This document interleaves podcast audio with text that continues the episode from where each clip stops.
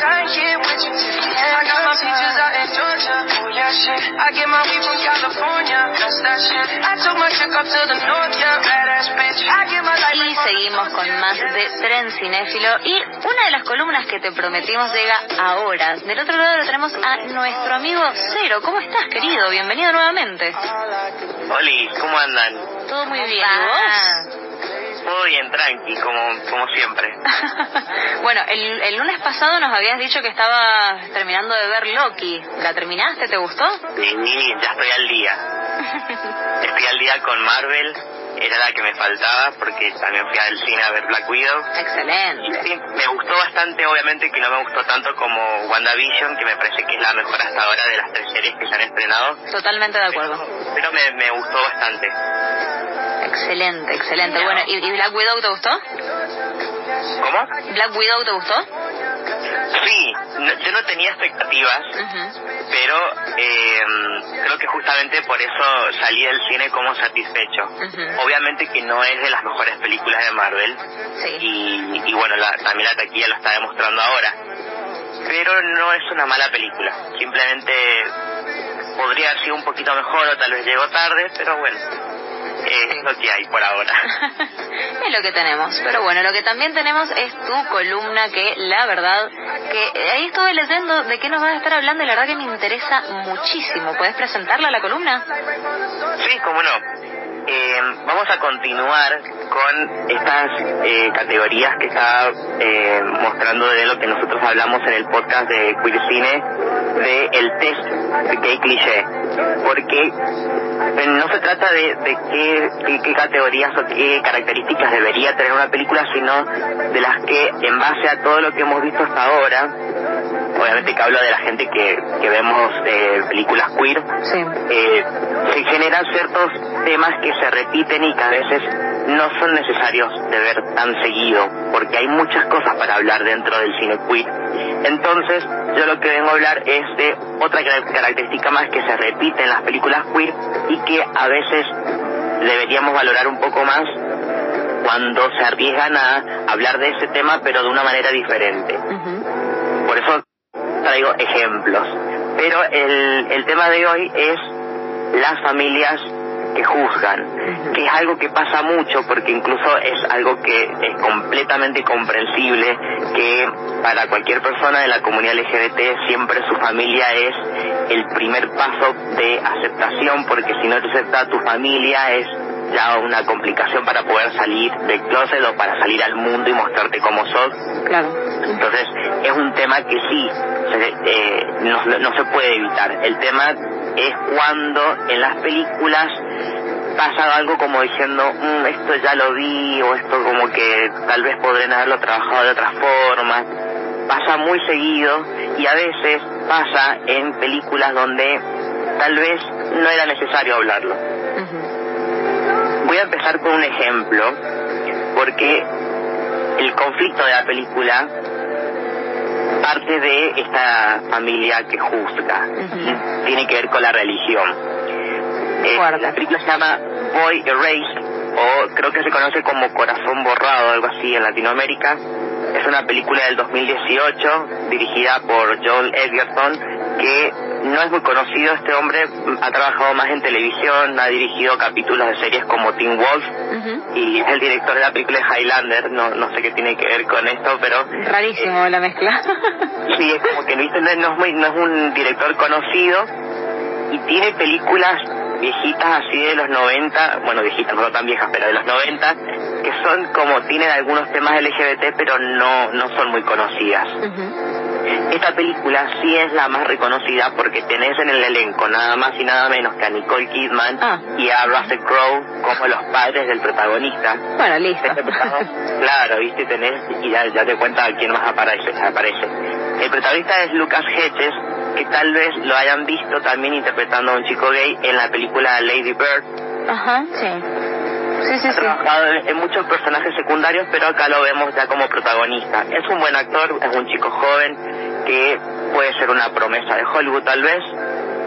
Y tenemos en, personajes secundarios ahí como de sorpresa a Troy Sivan, no sé si lo conocen, que es un cantante australiano. Sí, me suena, me suena. incluso su pareja también es cantante.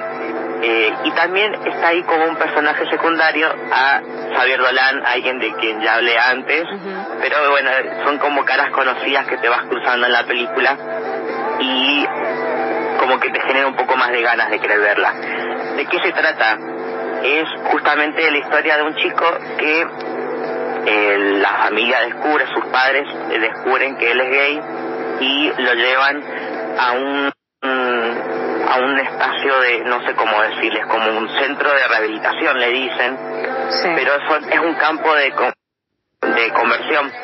Eh, está administrado por una iglesia eh, evangelista. Sí. y tenés ahí en la cabeza a un, a un pastor que les dice lo que tienen que hacer para poder dejar de ser homosexuales. Y por más que parezca eh, fantasioso pensarlo, son cosas que todavía suceden o por lo menos hasta, hasta el 2018 seguía sucediendo en Estados Unidos.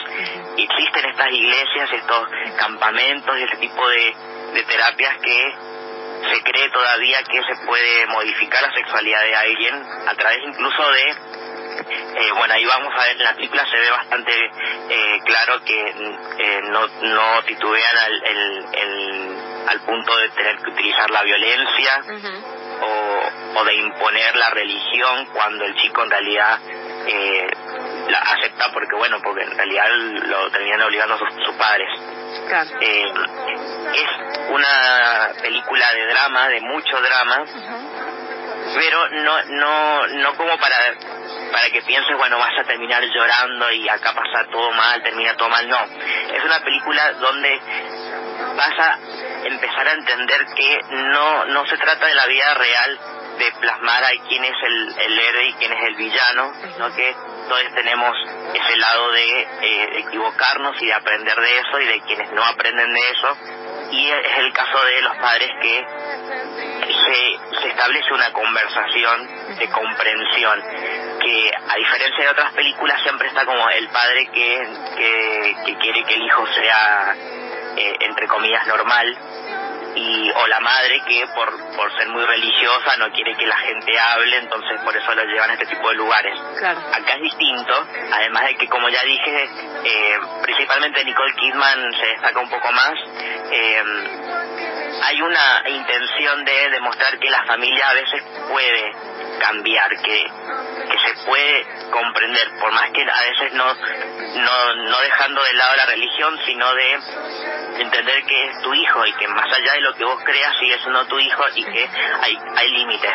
Y en la, en la película, dentro de las tres que voy a hablar, me parece que es una de las que, eh, como es la única de, de Hollywood, eh, se ha arriesgado bastante y es, es, es interesante. Yo les aviso que no la vean un domingo a la tarde. no, si te digo que arrancó picante la propuesta. Sí. Así que no me quiero imaginar con qué vas a continuar. Bueno, ahora vamos a bajar un poco el- la tensión. La, es una comedia. Ah, bueno. Lo malo es que esta no se puede encontrar en ninguna plataforma. La, la que dije recién sí está en Netflix, la pueden encontrar ahí. Genial. Hasta vean la hora si quieren porque no sabemos cuánto tiempo esté ahí. Sí. Pero por ahora está en Netflix. Viste que Netflix parece que te escuchara, que querés ver una película. Ay, y sabes que Y justo se desaparece. justo la borré por error.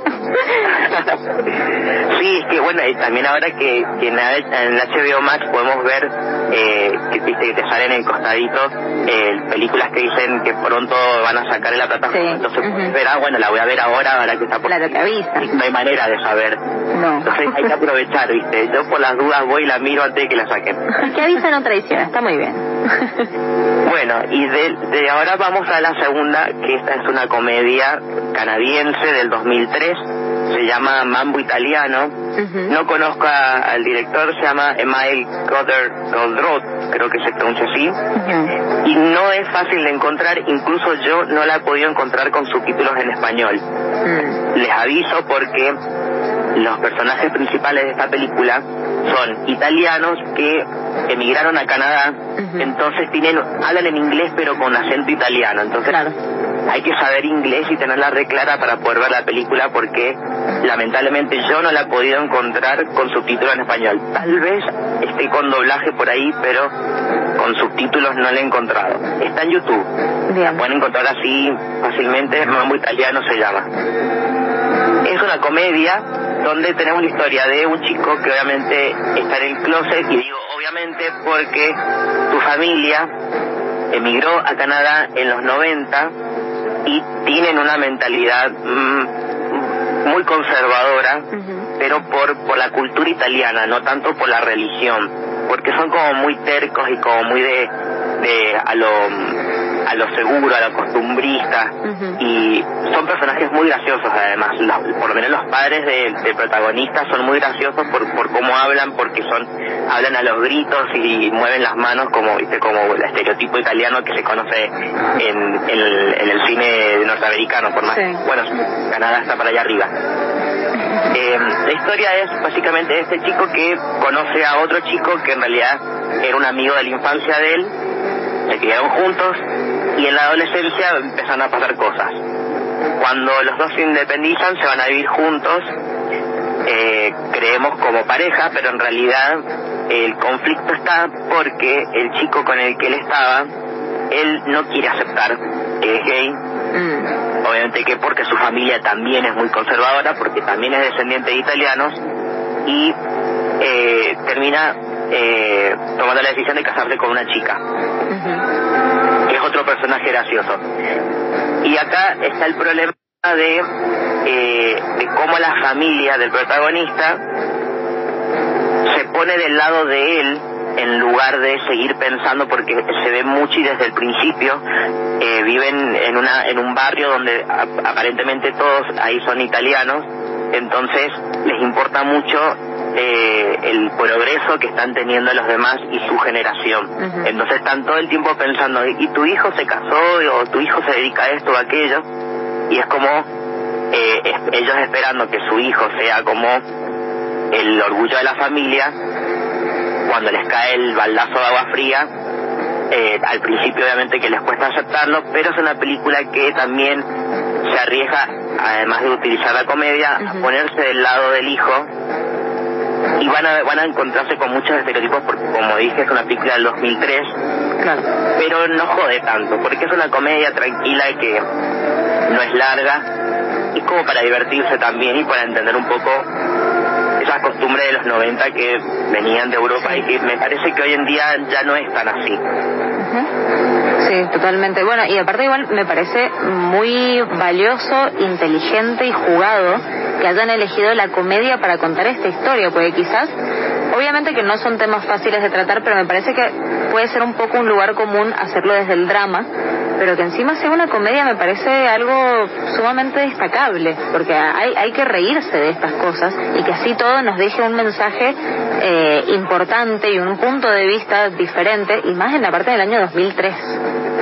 Exactamente, es una manera de relajar también porque si vos te vas a encontrar con una comedia vas a estar como menos tenso, y Ujú. vas a estar como distendido y el tema va a estar ahí presente pero vas a ir entre risas y entre cosas que, que te vayan sorprendiendo de los satíricos que pueden ser.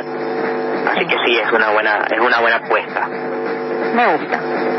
Me gusta, me gusta. Bien, y nos queda... la tercera. Sí, ¿qué tenemos en- como tercera? Y acá volvemos al drama. Me encanta el drama. el drama. Pañuelitos para Moira. Este, bueno, acá lo vas a necesitar. No te puedo mentir porque está basado en una historia real. Es una película, es un telefilm, es una película que se hizo para televisión, así que eh, tiene toda la estética de película de Hallmark, ¿viste? Esas películas que fueron eh, producidas para televisión. Claro. No esperes una superproducción ni nada, más, además el guion no lo necesita. Pero es ese tipo de película.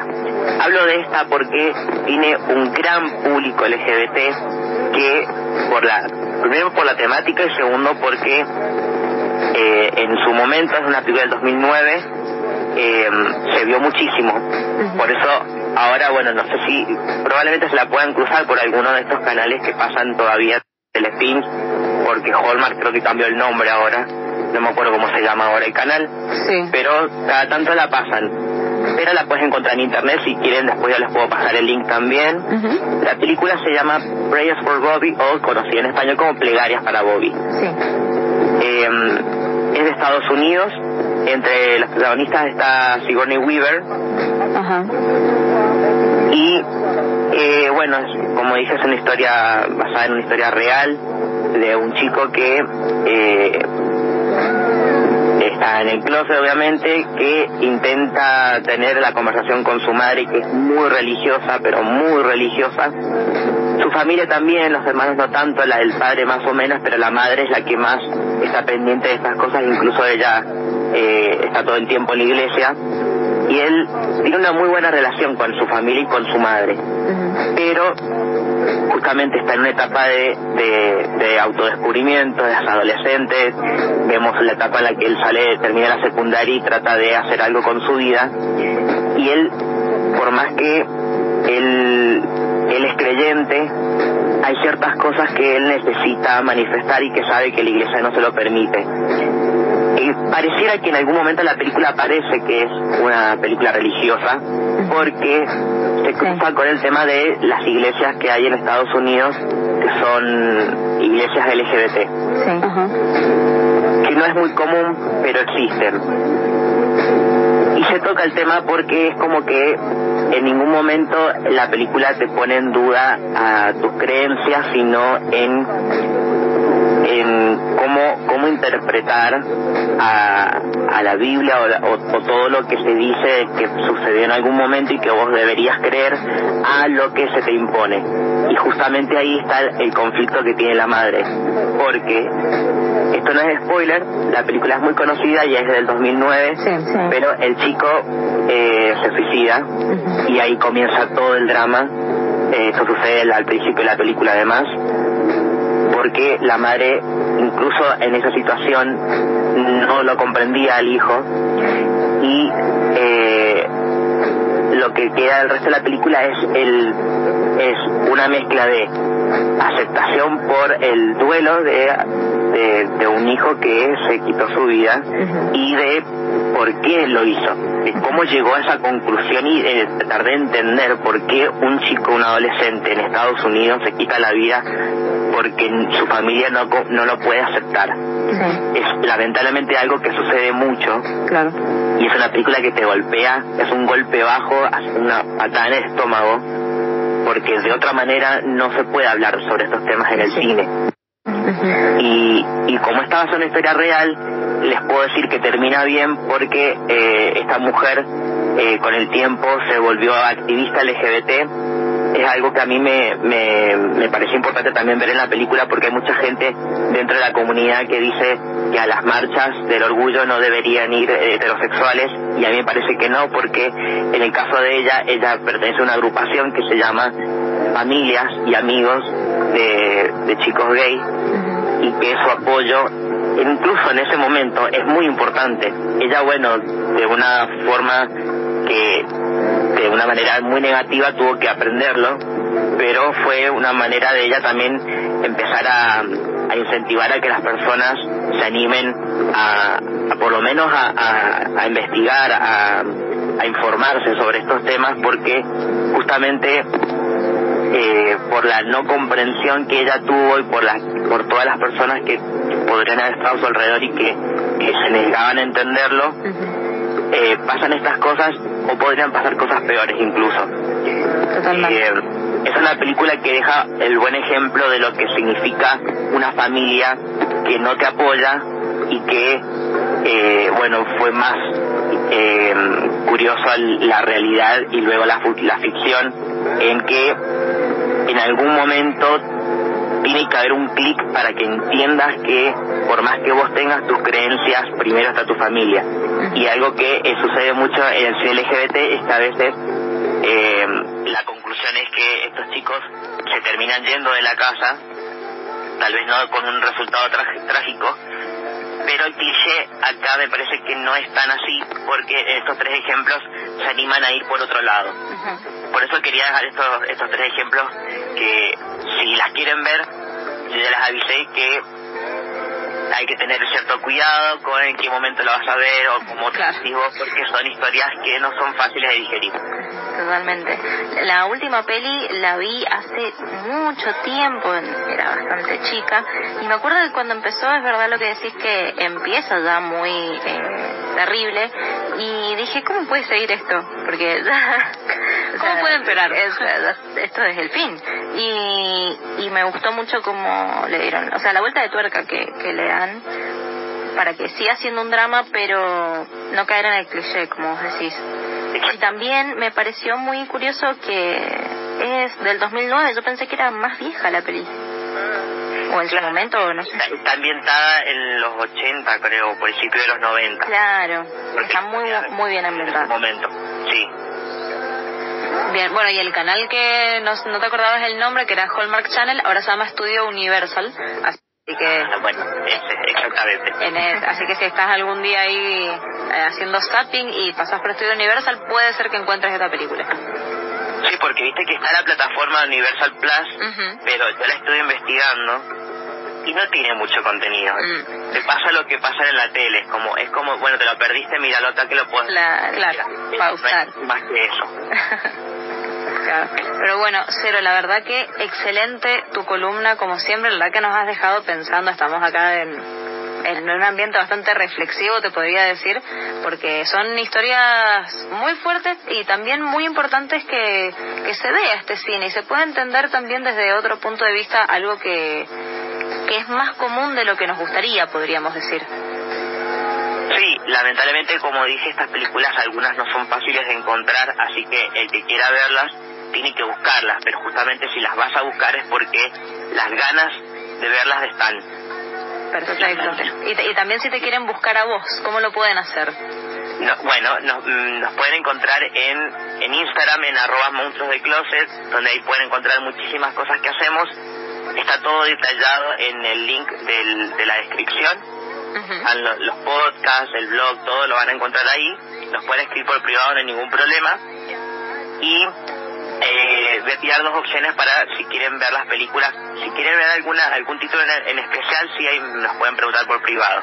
Si quieren ver las películas de las que hablamos en el podcast Queer Cine, van a encontrar un Excel con la lista completa y al costado están las los links o las plataformas donde encontrar esas películas. Y si no, tenemos un canal en Telegram con las películas también. Ah, El canal, el canal también van a encontrar el link ahí en, en Instagram en, el, en la descripción. Y quería aprovechar, ya que hacemos este trabajito de buscarlas, porque sé que no es fácil encontrar esas películas, eh, en las próximas semanas, si quieren, podemos hablar de pasearnos por las diferentes plataformas y ver qué, qué nos encontramos de LGBT en cada una, ya que cada, cada vez hay más.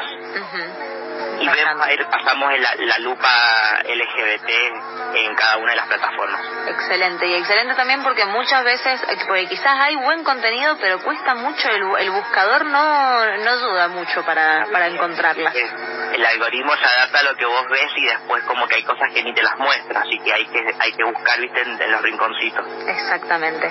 Cero, muchísimas gracias por estar una semana más acá y nos vamos a estar hablando el lunes que viene seguramente. Dale, gracias a ustedes, así que nos estamos escuchando. Adiós. nos vemos, Cero. Bye.